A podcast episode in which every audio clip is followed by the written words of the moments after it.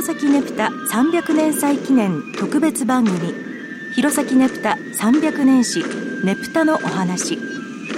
この番組では民族研究家の成田聡さんにお話を伺っていきます。成田さんよろしくお願いします、はい、よろしくお願いします。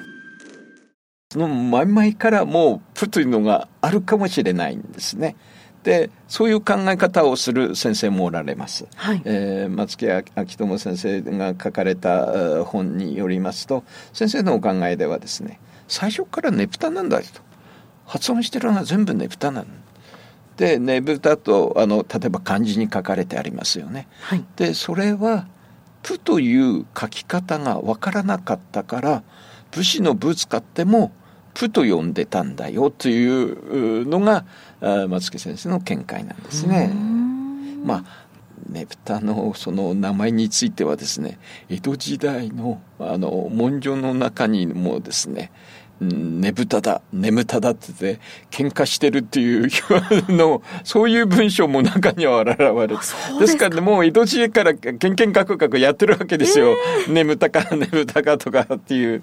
えー、それがまあ、名名称のやる根本的にどっちなのかっていう非常に分かりづらいというところもあるわけですね。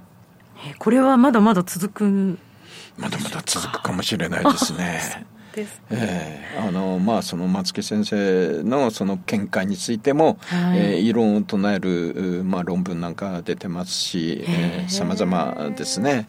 まだまだこれからいろいろこうだああだっつって喋る人もいるかもしれませんね。そうですか。明治時代以降はじゃあその漢字だったんですか？明治になりますと、今度はあの、なんていうんでしょうかねぶたのことを知るには新聞が非常に有効な手段というか文献として私らにとっては便利になるわけですよね。はい、その新聞にはどう書かれてあるかというと主に明治以降は「ねぶた」という漢字これはあのいわゆる五所川原の今立ちねぷたのあの漢字だと思えばいいです。はい漢字の中でもこれが一番多いですね。ほぼこれみたいなもんですね。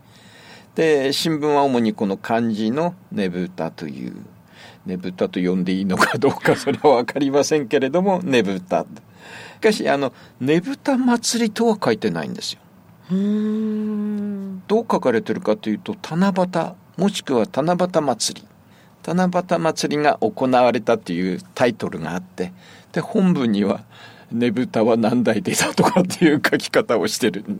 へこれはもう戦前は主に七夕っていう書き方をしてることが多いですね。いわゆる七夕イコールまあねぶただということなんでしょうかね。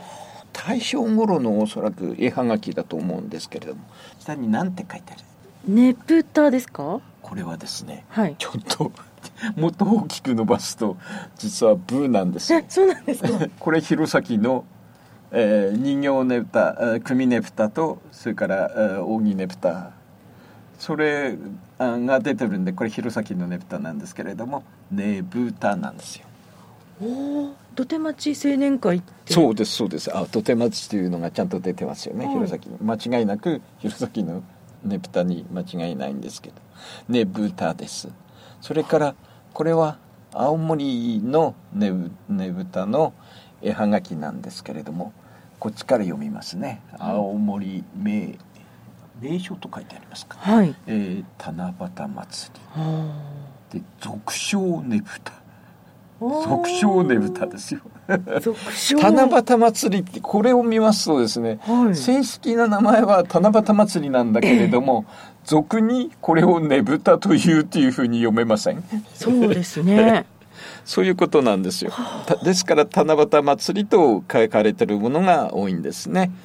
で実際にやるのはねぶたのこと。ここにもうカタカナ書きが出てきますね、えー、昭和ぐらいになるとカタカナ書きっつうのは出てきますけどもこの時点でカタカナっつうのはこれ珍しい表記の仕方だと私は思ってますけれどもねぷたの名称ねぷたとねぶたについてお話をしていただきました。成田さんありがとうございました。どうも失礼しました。